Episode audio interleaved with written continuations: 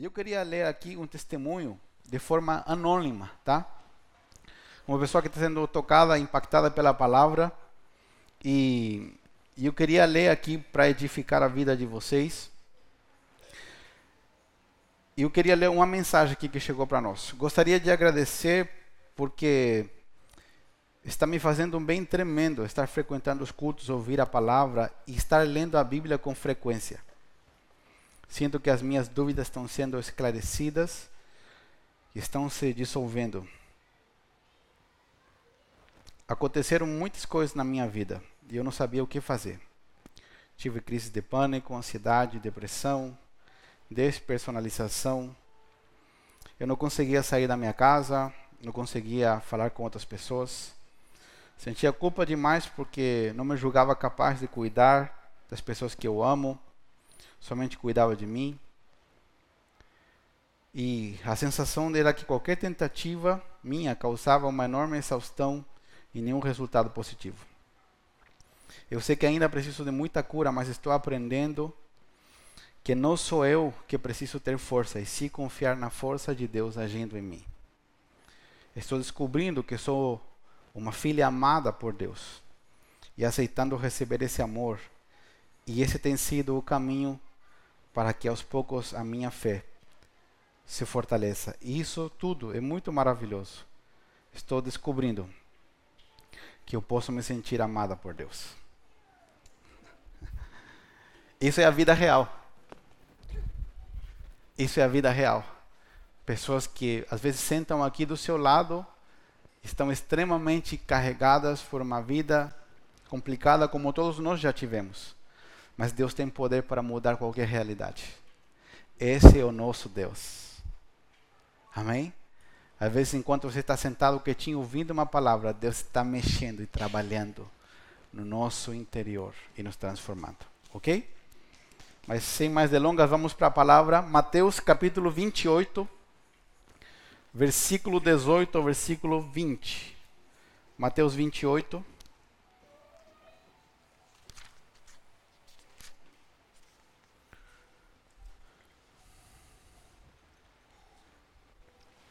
Mateus 28, do versículo 18 ao versículo 20.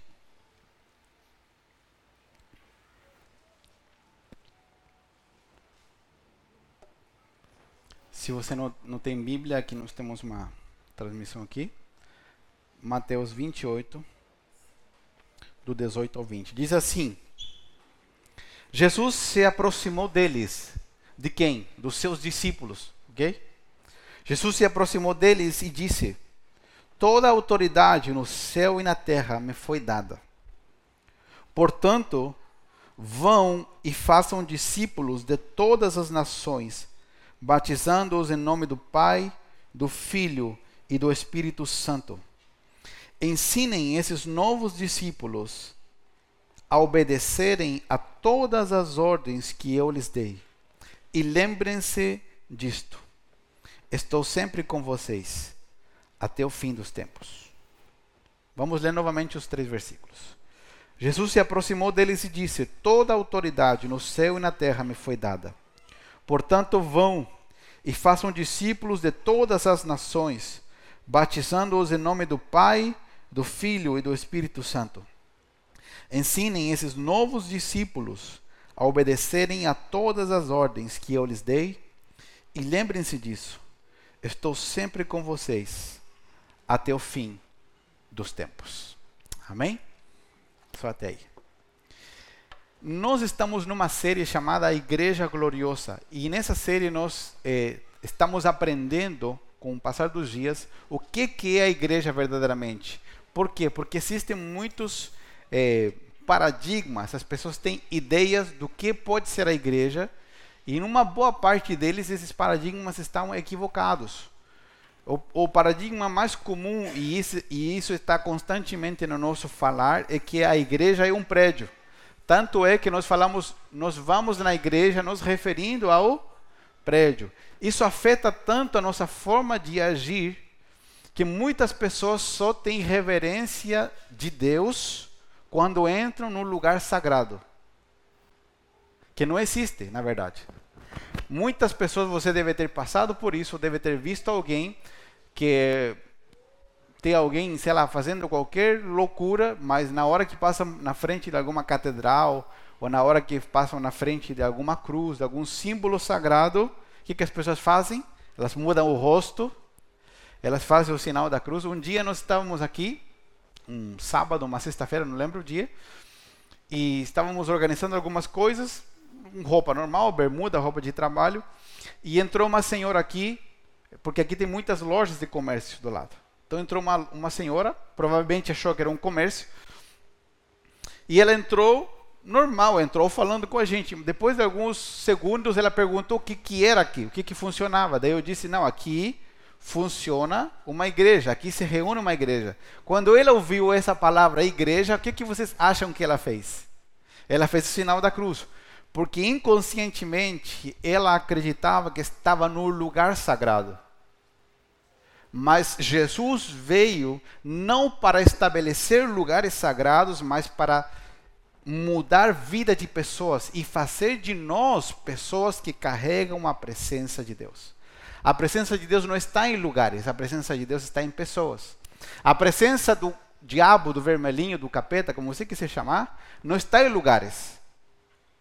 Está nas más decisões que as pessoas tomam. Como pastor, tenho uma experiência constante. As pessoas dizem: Pastor, vem orar na minha casa.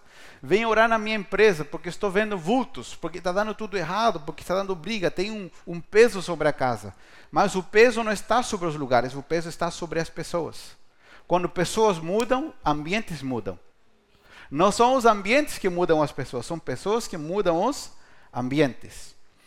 Quando Jesus inaugurou a igreja, Jesus fundou a igreja, projetou a igreja, ele nunca projetou um prédio. Os prédios são necessários, extremamente necessários. Com esse calor que está lá fora, imagina a gente reunido em outro lugar. Você não conseguiria nem prestar atenção por conta do calor que está. Se fosse um, um, uma cadeira mais desconfortável, nós que moramos numa cidade como essa, não sentaríamos. Pessoas que moram na África, que estão acostumados com falta de conforto, se reúnem em qualquer lugar. Mas nós não nos sentaríamos, dificilmente, de, de, de primeiro momento. Se nós não tivéssemos um prédio como esse, seria difícil nos reunir sem uma estrutura. Então, o edifício é importante, mas não é, não é a igreja. A igreja é o grupo de pessoas que foram alcançadas por Jesus, foram perdoadas e que se reúnem juntos para serem treinados para alcançar uma cidade. Ok? Então, o prédio de uma igreja sempre acompanhará as características de uma igreja. O edifício sempre vai mostrar as características de quem está lá. Assim como a sua casa tem a sua cara. Você está aqui? A sua casa tem a sua cara, sim ou não? Por quê? Porque você gosta da sua casa, você cuida da sua casa.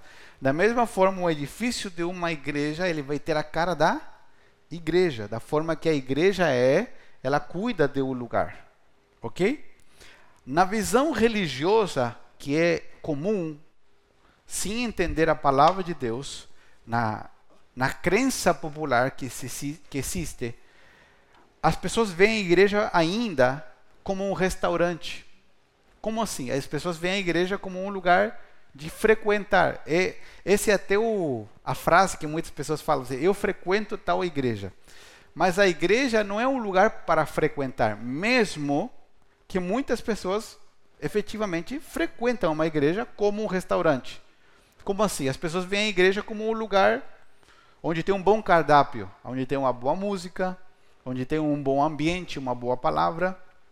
E nós escolhemos igreja muitas vezes como escolhemos um restaurante. Só que muitas pessoas se transformam em frequentadores constantes. Ou seja, gente que se fideliza a um produto. E, e eu sei que isso acontece, né? mas a igreja não é um lugar onde se vende marketing multinível. A igreja não é um lugar de venda de produto. A igreja é o lugar onde pessoas imperfeitas se reúnem para entrarem debaixo da presença de Deus, para serem treinados e preparados para Deus resolver os dilemas da sua vida E para que durante a sua vida, de segunda a sábado, que são os dias que estamos no trabalho, na casa, na família, você tenha algo de valor para tocar a vida das pessoas com quem você se encontra. Nós estamos aqui não só para ter um, um passe de luz no domingo. Nós estamos aqui para sermos treinados para uma semana desafiadora, porque na semana, enquanto você trabalha, enquanto você senta com seus amigos, você terá oportunidades que eu jamais terei de alcançar pessoas e de contar a elas o que Deus está fazendo com você. Quantos de nós, a primeira vez que nós entramos num ambiente onde alguém falou de Deus, estávamos quebrados interiormente, destruídos, depressivos, cheios de ira, cheios de amargura, com medo? Quantas pessoas se aproximaram de Deus na pandemia? Pelo medo da morte, por, por medo da falência, por muitas coisas. Às vezes isso é simplesmente a isca com a qual Deus nos permite nos aproximar. Mas depois disso nós descobrimos que não dá mais para viver sem Deus, ok? A igreja, ela foi feita para ser uma família, não um lugar de frequentar. Quando eu transiciono nessa mentalidade, eu interiorizo a igreja como uma parte de mim, da qual eu faço parte participante, da onde eu me comprometo. Há algumas semanas atrás, acho que foi duas, três semanas que a gente ficou doente. Duas, né? Duas semanas atrás nós ficamos doentes, várias pessoas ficamos doentes. E eu também, nessa turma. Nós pegamos intoxicação alimentar, pelo que a gente acha, né? Mas passamos mal, passamos mal, mal. E a gente não estava aqui, a gente estava perto daqui, mas não estava aqui. Eu tenho um compromisso com a igreja que vai além do que a igreja pode dar para mim. Eu estava de arrasto, me sentia péssimo. Mas o que, que eu fiz com a minha esposa? Que, que, que eu poderia ter feito? Eu poderia ter ligado cedo, falar, gente, hoje vai ter culto online. Avisa todo mundo pelo WhatsApp que vai ter culto online, porque eu estou passando mal, daí eu prego sentado na minha casa, boto o ar-condicionado, fica tudo bom. O que, que eu fiz? Não, eu falei, não, eu tenho que ir. Eu nem sei como eu dirigi, de lá até aqui. eu vim, estava aqui fundo, né? Tinha vomitado a madrugada toda.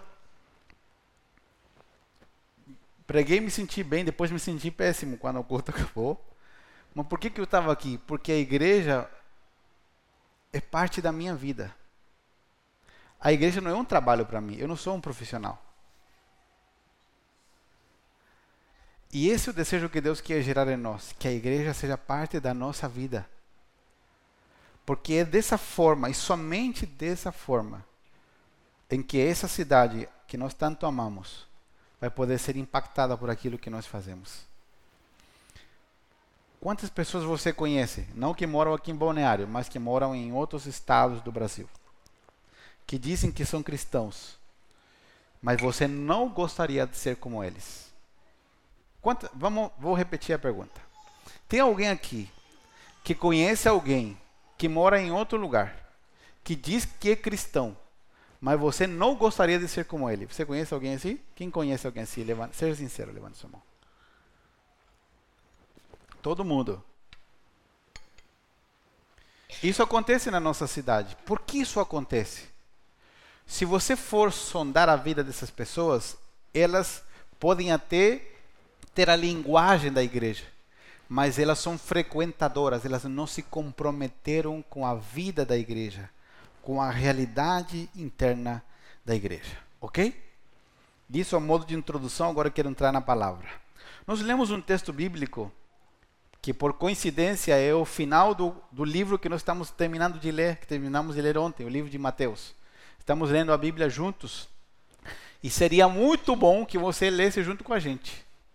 Seria muito bom, muito bom mesmo que você lesse. Se você não tem Bíblia, nós temos Bíblias para te dar. Ok? Se você não tiver. Aham. Aí mesmo. Então o que acontece? Mateus 28 conta o relato do, do momento em que Jesus morreu, mas depois de três dias ele ressuscitou. Isso é um fato histórico. Jesus morreu e ressuscitou.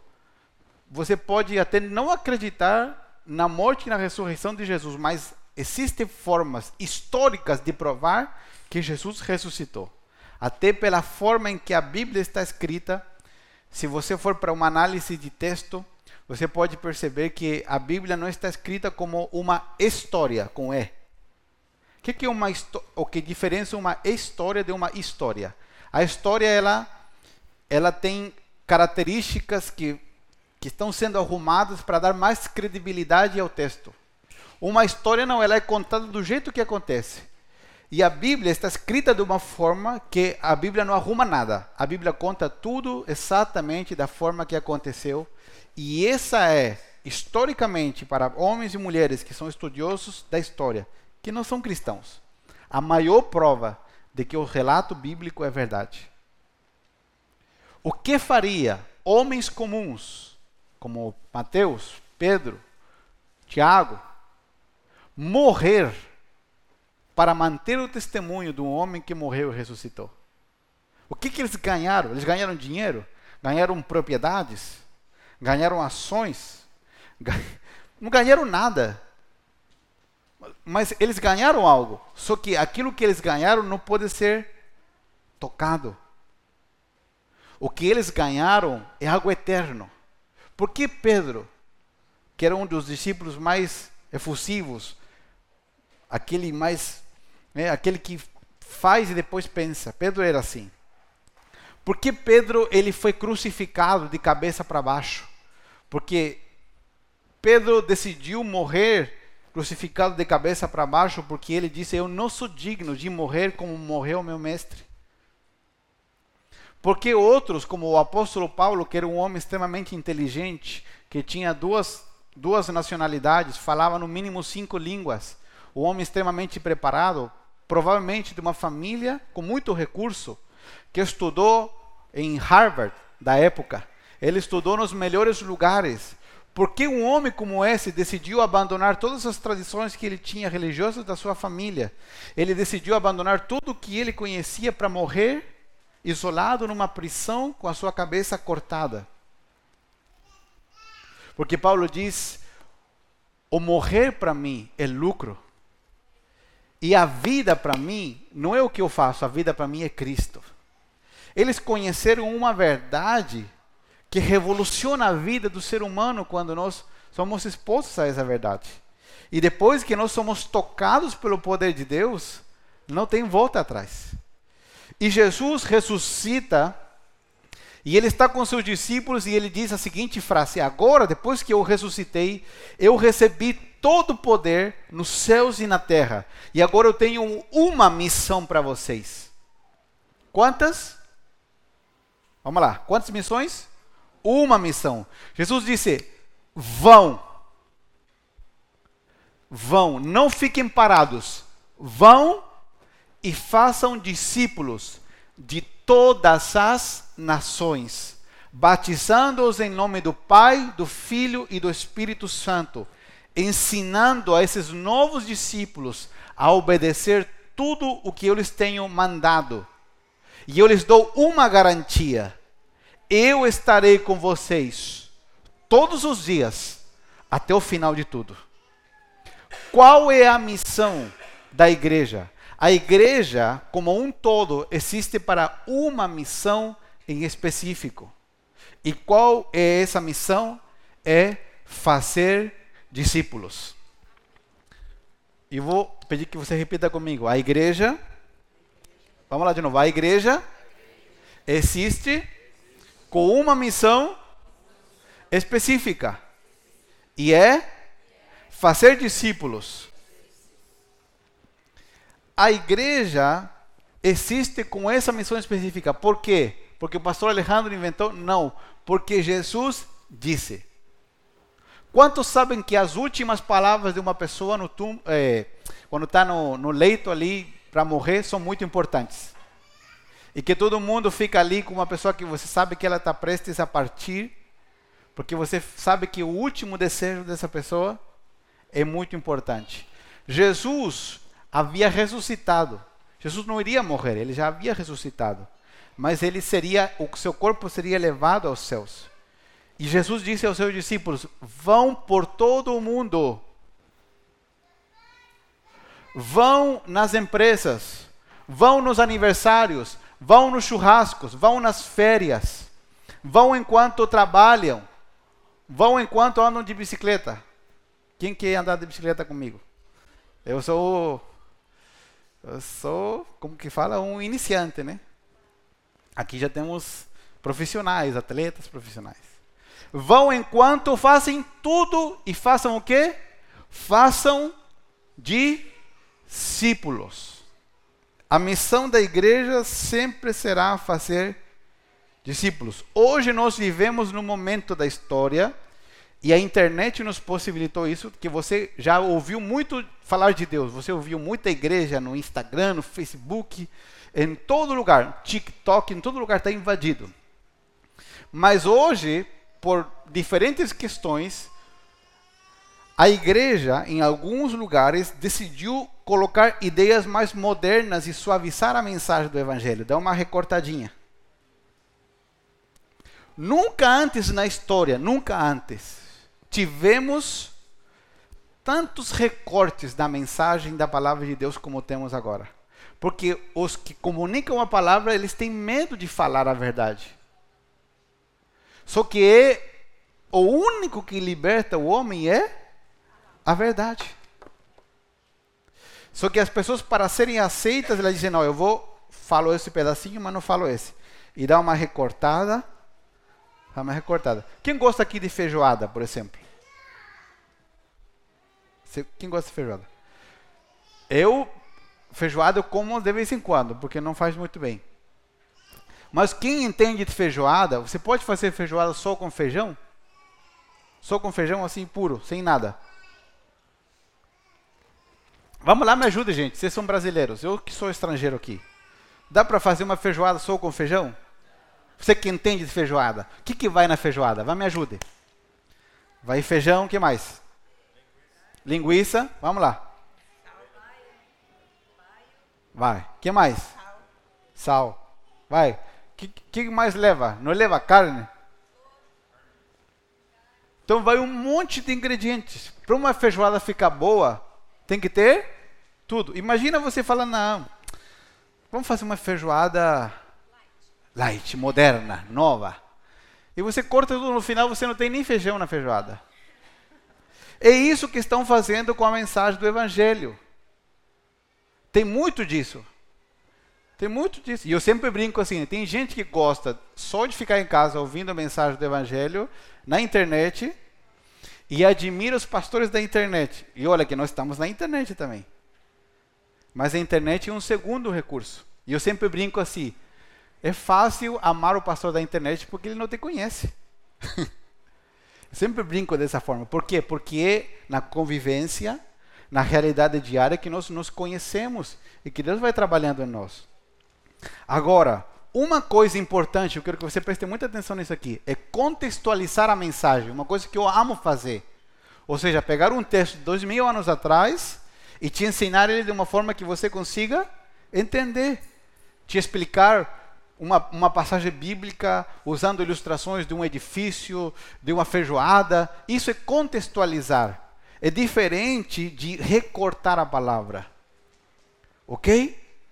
Agora, na igreja, de modo geral, sempre, durante todos os anos que ela existir, até Jesus voltar, sempre teremos dois grupos principais, dois grupos grandes. Quais serão esses grupos? Sempre teremos os discípulos e as multidões. Vamos lá. Na igreja sempre teremos dois grupos principais, sempre: os discípulos e as multidões.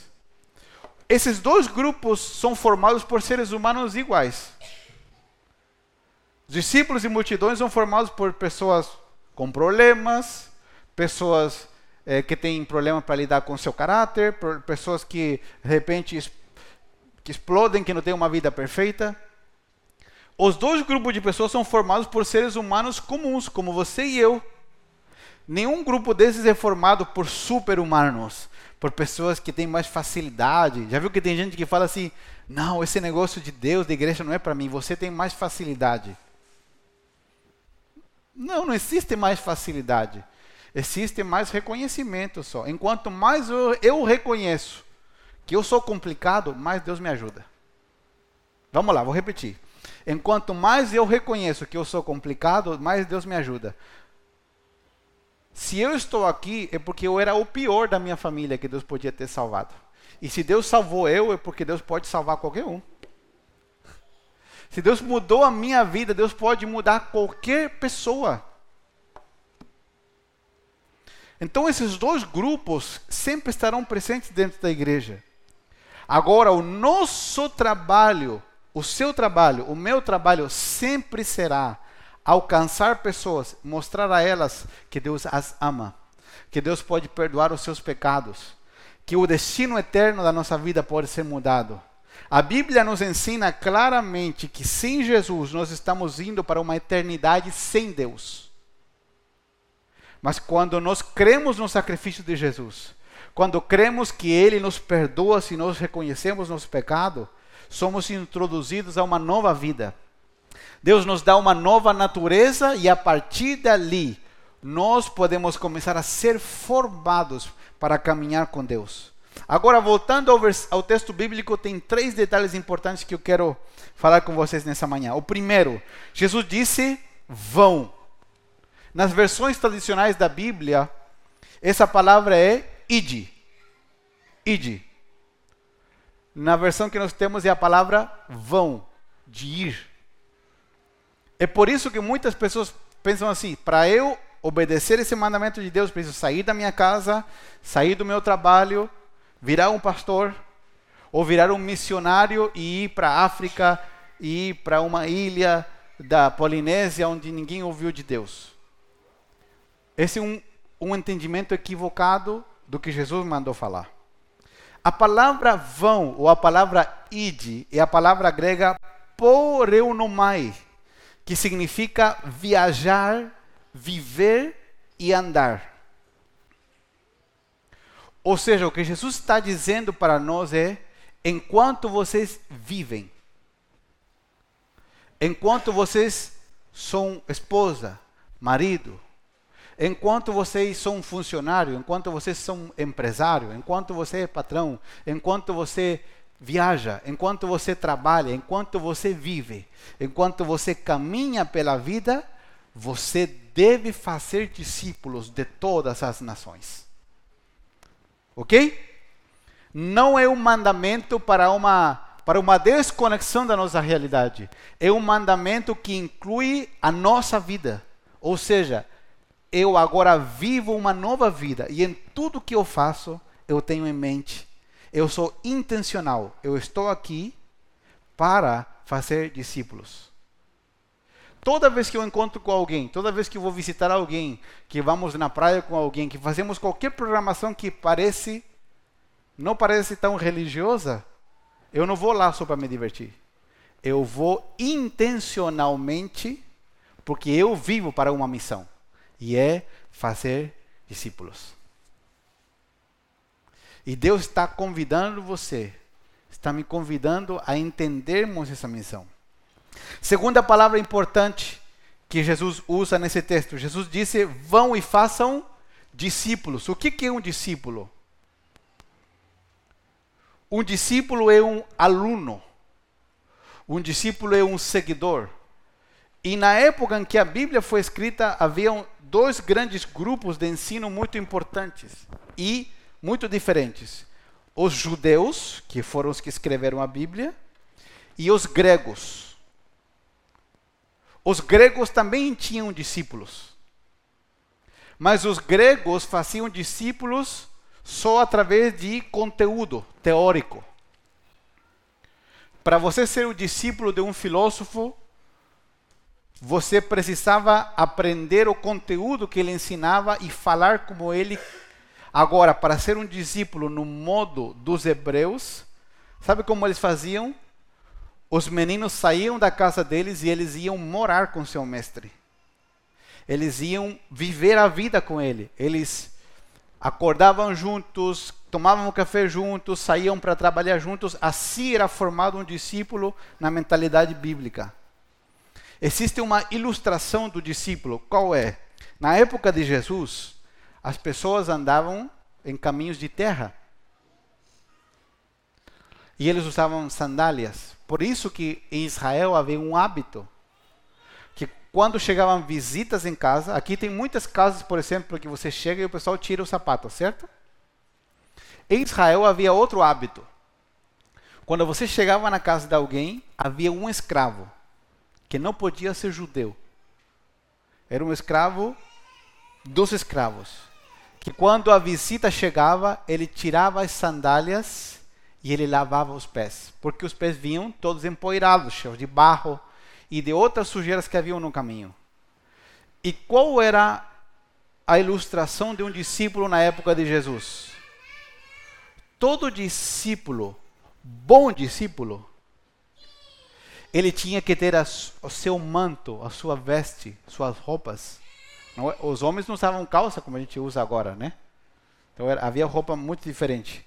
Então toda a roupa de um bom discípulo estava suja com poeira dos pés do seu Senhor, ou do seu mestre. Porque enquanto mais perto o discípulo caminhava do seu mestre, quando o mestre andava, a poeira que saía dos pés do mestre respingava onde? Na roupa do seu discípulo.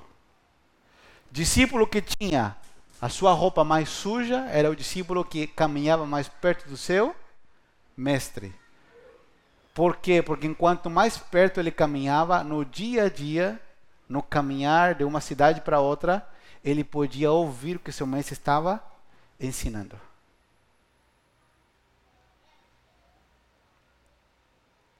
Enquanto mais perto nós caminhamos de Jesus, é inevitável que marcas profundas comecem a acontecer em nós. E toda marca que Deus, o Espírito Santo deixa em nós, produz uma transformação. Que não é forçada, é uma coisa que eu sempre digo. De que adianta eu dizer para você, tem cinco regras aqui, isso a religião faz, e te forçar a uma coisa? Deus nunca faz nada assim. Deus nos propõe um projeto e no caminho com ele nós somos transformados. Jesus disse: vão. Primeiro, vão ao mundo. Enquanto vivem, tenham em mente que vocês estão aqui para fazer discípulos. Segundo, ser um discípulo é ser um aprendiz constante. É aquele que está constantemente aprendendo, que se considera alguém que sempre precisa aprender. E tem uma terceira coisa importante que Jesus fala no texto, ele diz: "Eu dou uma garantia. Enquanto vocês estiverem fazendo isso, a minha presença estará com vocês. A minha companhia é garantida no processo."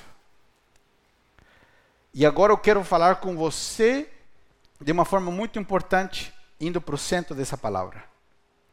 Você e eu temos a possibilidade, está em nossas mãos decidir se nós vamos viver o resto da vida, depois que nós recebemos Jesus como o Salvador da nossa vida, como multidões ou como discípulos.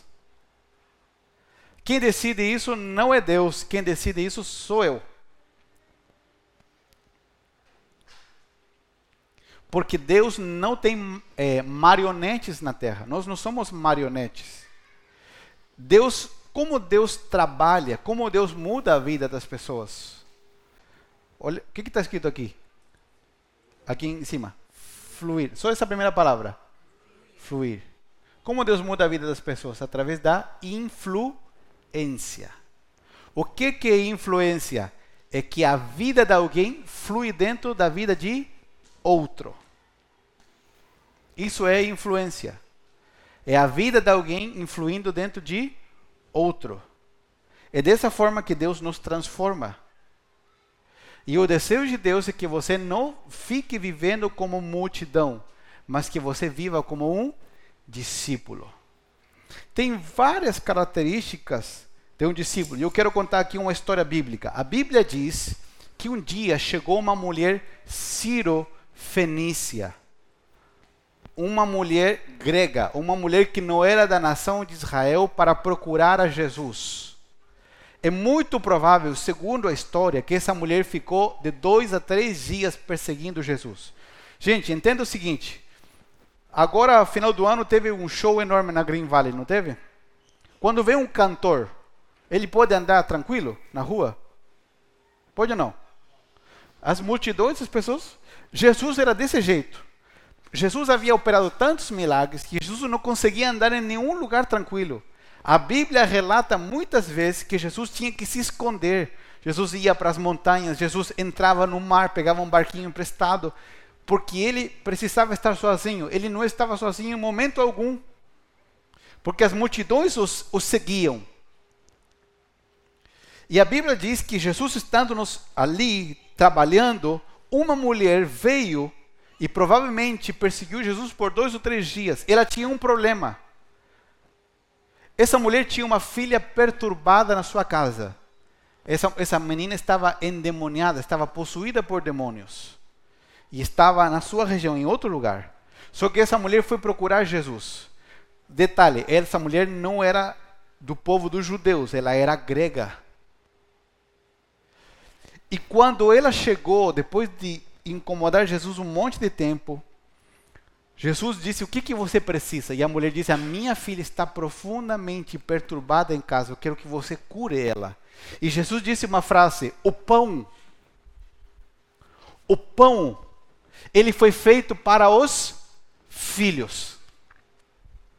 Vamos lá, o pão foi feito para os filhos. Jesus era campeão em usar ilustrações. O pão foi feito para os filhos. Jesus estava dizendo o que para ela, em outras palavras? Dizendo, não, o milagre que você precisa, na verdade, ele foi feito para os judeus. Você é estrangeira.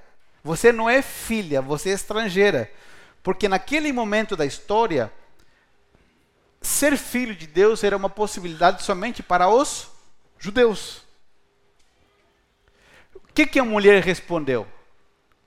Ela disse, mas até os cachorrinhos comem das migalhas que caem da mesa dos filhos. E Jesus disse para ela: É incrível a tua fé. Nunca antes em Israel vi uma fé tão grande como a tua. Vá, que o milagre já aconteceu. E a Bíblia diz que naquele mesmo momento a filha dela foi liberta. O que, que ela disse? Eu me conformo com as migalhas. Qual era a migalha? O milagre. Os milagres são migalhas. Meu Deus, tem gente que está me olhando feio. Como assim, pastor? Por quê?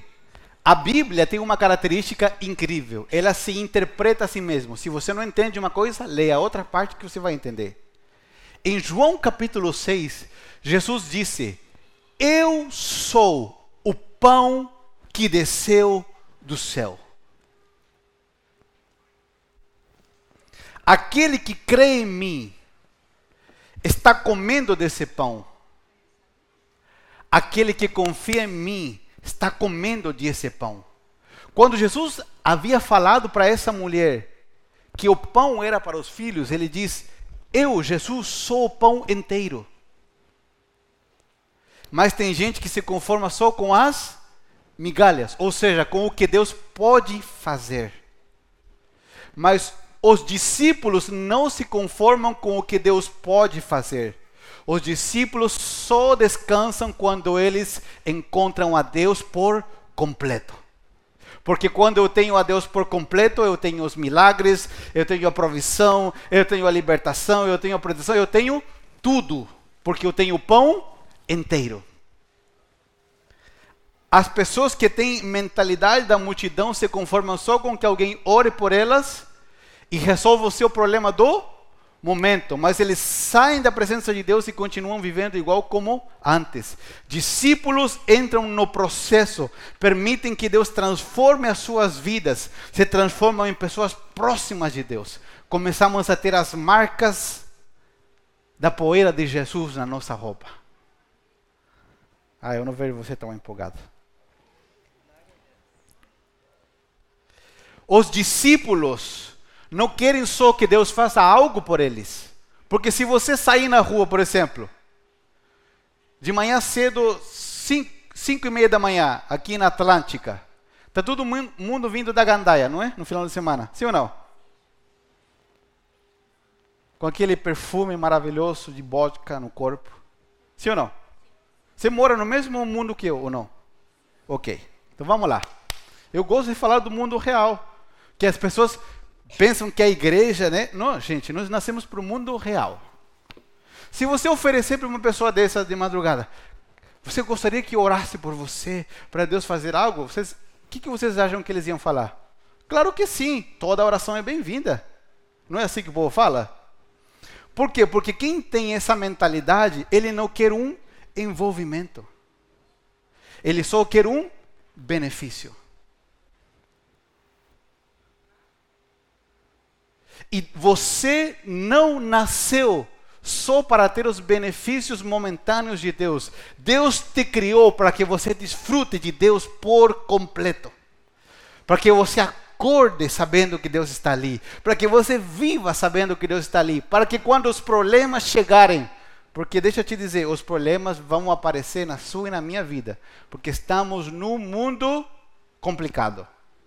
Num mundo cheio de egoísmo, num mundo cheio de maldade, no mundo onde nós não podemos prever o que as demais pessoas vão fazer, no mundo complicado, os problemas um dia vão aparecer, mas aqueles que só esperam um benefício de Deus ficam apavorados.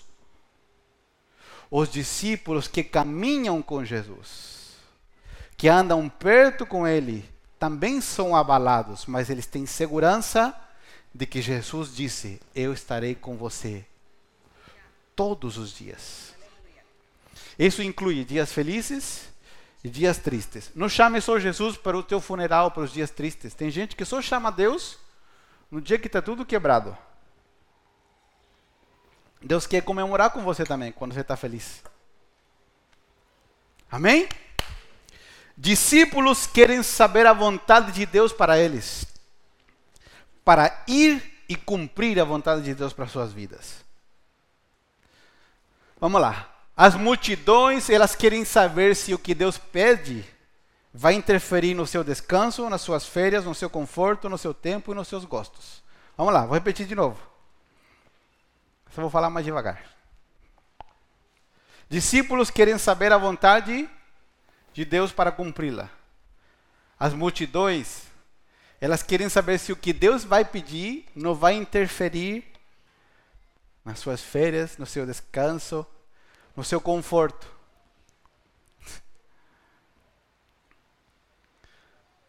Deus vai nos levar além. Eu sempre digo uma coisa aqui da nossa vida diária. Muitos de nós já fomos, por exemplo, num Vamos supor, a gente nas férias foi naquele parque Zacarias. Propaganda gratuita para o parque Zacarias. Zacarias, que por sinal eu achei bem legal, gostei muito. Você está lá curtindo aquele calor terrível e você faz o quê? Está lá com roupa de banho, você pula na piscina, está ali, toma uma água, né, refrigerante, está ali curtindo. Mas tem gente trabalhando ali morrendo de vontade de tomar banho que nem você. Sim ou não? E o que, que eles fazem? Eles seguram as pontas, porque eles estão morrendo para uma vontade para que outros tenham vida, que você e eu.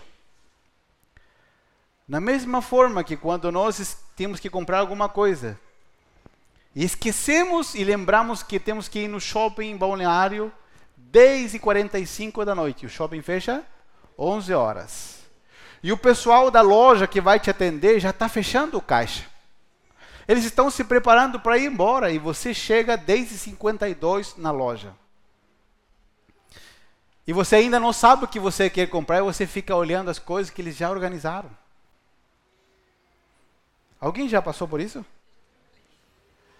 O que, que eles estão fazendo? Morrendo para que você tenha vida. Sempre alguém tem que morrer para que outro viva. Por que muitos casamentos acabam? Porque ninguém no casamento está disposto a morrer. Eu vou falar de novo. Por que muitos casamentos acabam? Porque vira uma briga de braço entre a mulher e o marido. Quem tem mais força? Sempre um vai ter que ser mais fraco. Sempre alguém tem que ceder para que teu casamento sobreviva. Eu nem sei por que entrei nesse assunto. Como assim, pastor? Eu vou ser menos? Não. Na Bíblia diz que agora em Cristo Jesus, aqueles que são últimos são os primeiros. Nesse mundo, sempre quem fica ah, por cima é o bam bam bam. No reino de Deus nós aprendemos que muitas vezes nós temos que perder para ganhar. Deus muda o nosso interior, Deus muda o nosso software, nossa configuração interna. E Ele nos instrui a uma vida diferente. Guarde silêncio, perca discussões. Eu escrevi essa semana: perca discussões, mas jamais perca pessoas. Ceda, morra para que a sua casa sobreviva. Ok? Vamos lá, que ficou complicada a mensagem agora, eu achei. Multidões sempre dão muito trabalho. Os discípulos fazem o trabalho. Pessoas com a mentalidade de multidão falam assim: precisa isso, isso, isso. Sempre estão vendo as necessidades. Os discípulos veem as necessidades e se envolvem em ser a resposta para as necessidades. Discípulos que amam a Jesus sempre se reportam e permitem ser supervisionados. Isso aqui eu acho fantástico. Fala, pastor, mas esse negócio é. Estou cansado que alguém me supervisione. Na empresa, já, na igreja também vão me supervisionar. Tudo que é feito sem uma supervisão não dá certo. Até Deus é supervisionado. Deus, pastor? Sim. É, Regis, vamos abrir a Bíblia em Gênesis 1. Estou indo para o final já. Gênesis capítulo 1. Deus foi supervisionado do seu trabalho. No princípio, Deus criou os céus e a terra. Dois. A terra estava ou era sem forma e vazia, e a escuridão cobria as águas profundas. E o Espírito de Deus se movia sobre a superfície das águas. Então Deus disse: haja luz e houve luz. E Deus viu que a luz era boa. Quem supervisionou a Deus? Ele mesmo. Depois que Deus criou todas as coisas, ele parou e falou: e viu Deus que era bom. Ou seja, Deus disse: o que eu estou fazendo está dando certo. Se até Deus supervisionou a si mesmo, quem somos nós para não permitir que aquilo que está acontecendo seja supervisionado? É por isso que eu, como pastor, estou aqui para quê? Para te ensinar, te instruir, discipular você, para que você aprenda a viver a vontade de Deus para sua vida e para que você também alcance a outros e você discipule a outros e esses outros também alcancem a outros e discipulem a outros, e assim vamos tocar uma cidade toda para a glória de Deus. Amém? Pastor, quem que discipula você? Eu tenho gente que, que me pergunta como eu estou, como está meu casamento. Eu tenho pessoas, pastores, que cuidam de mim, que se precisarem puxar minha orelha, vão puxar. Pessoas que eu conto o que eu faço. Pessoas que quando eu preciso chorar, eu tenho um colo para poder chorar. Porque um, uma pessoa que discipula a outra não é só alguém que, que cobra resultados. Eu como pastor não estou, eu primeiro como pastor eu não sou só um, uma pessoa que prepara mensagem para o domingo. Eu trabalho de segunda a segunda com maior prazer, preparando material, estudando, planejando, visitando, mandando mensagem, tudo com uma intenção. Eu não faço nada por acaso, faço tudo com uma intenção, porque eu estou querendo discipular você. Mas não é só para cobrar, porque quando você estiver triste e quiser chorar, você vai ter alguém que pode te atender. Quando de madrugada você ficar doente, você tem alguém para quem você puder ligar. Porque o discipulado é uma relação de amor, de carinho, de confiança e de crescimento em Deus.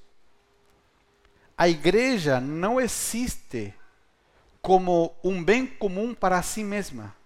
A igreja está aqui, primeiro, para que Deus nos alcance. Não podemos ser parte da igreja se Deus não primeiro nos alcança. Segundo, para ser restaurada, como ouvimos o testemunho. Todos nós entramos e sentamos com problemas. Mas enquanto Deus vai te curando, também Deus vai te preparando. Deus vai te treinando. A igreja existe para aprender e também alcançar e a restaurar a vida de outros, a restaurar a vida de uma sociedade completamente destruída. Não vivemos para nós.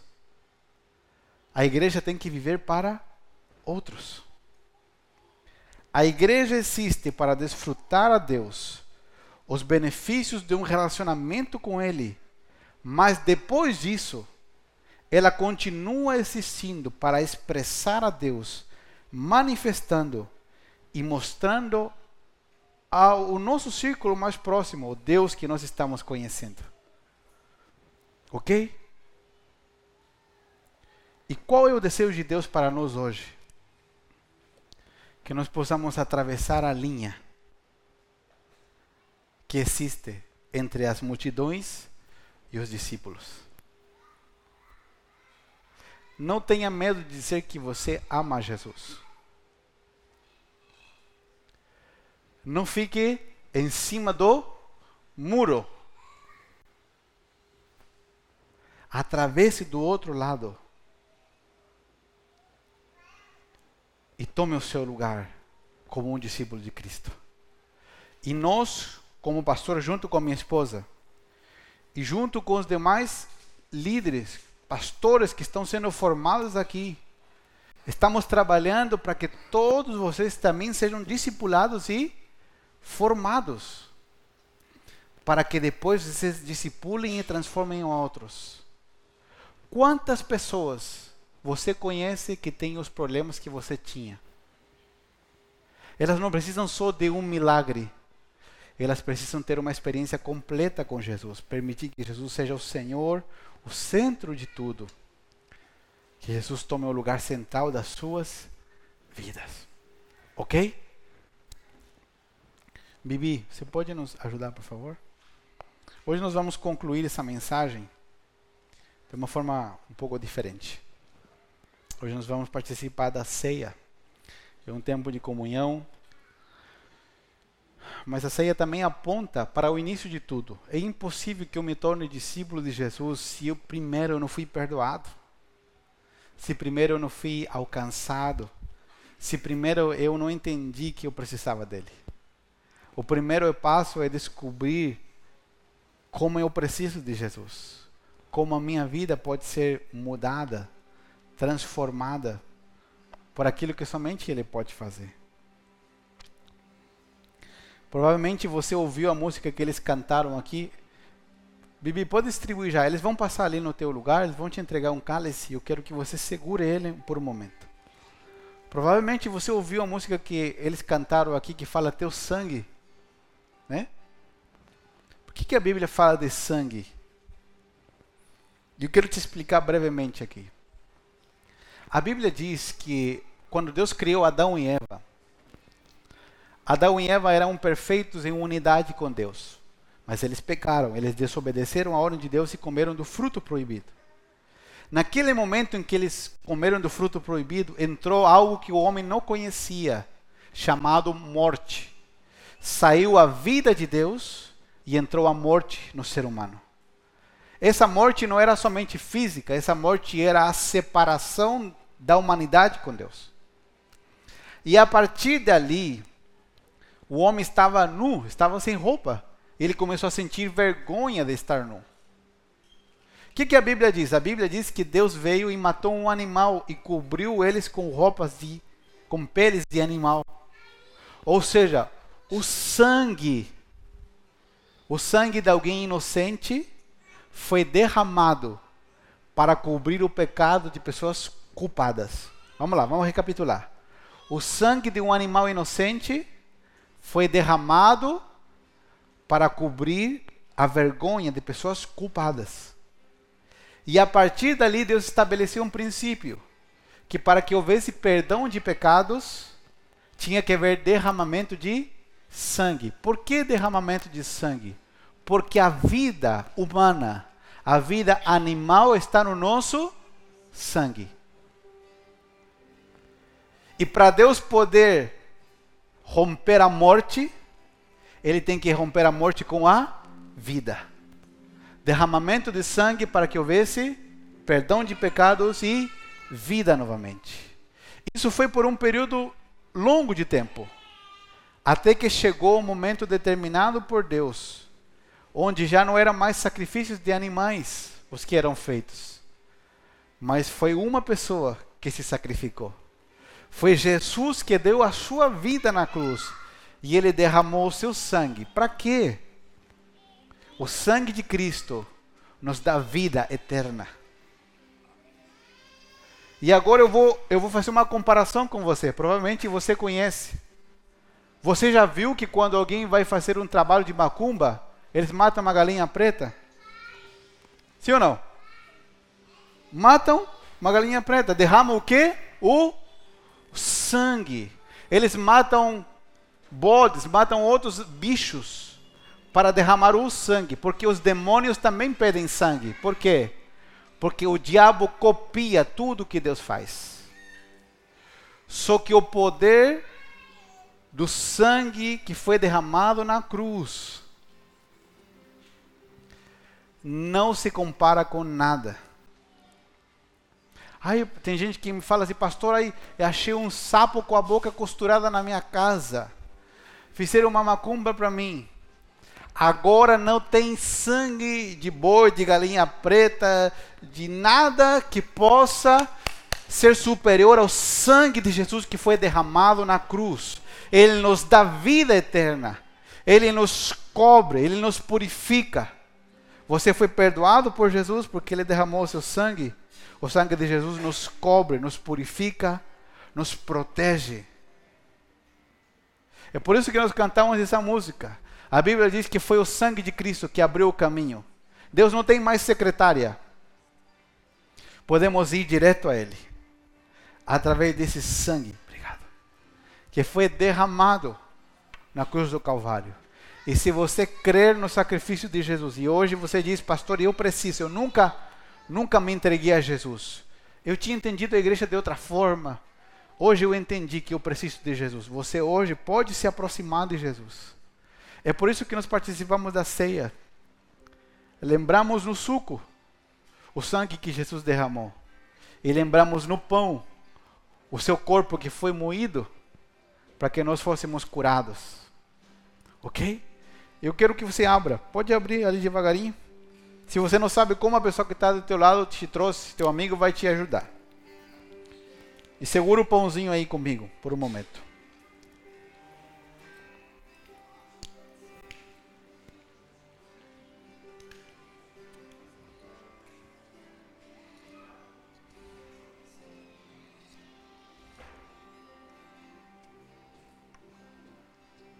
Aleluia.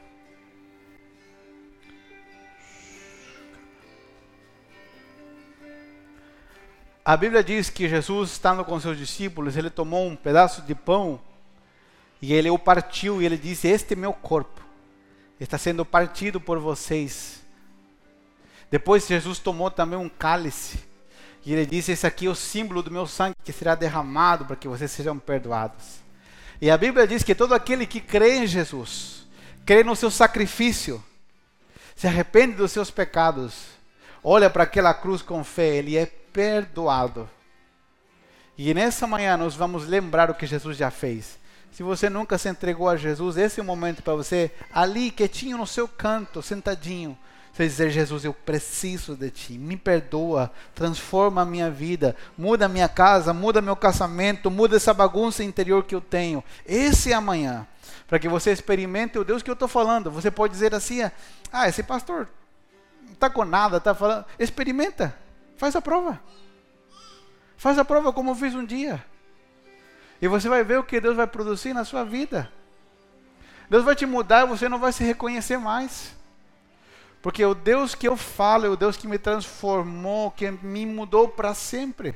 É um Deus poderoso. E isso que Deus vai fazer com a gente nessa manhã. Amém? Jesus disse: façam isso em memória de mim. Todas as vezes até que eu venha. Jesus ainda não voltou. Então, enquanto ele não voltar, nós vamos fazer em memória da sua obra, do seu sacrifício. Amém? E nós vamos participar primeiro do pão, depois do suco, e depois nós vamos ficar em pé e vamos adorar a Deus junto com essa canção, que faz muito sentido daquilo que nós vamos fazer. Amém?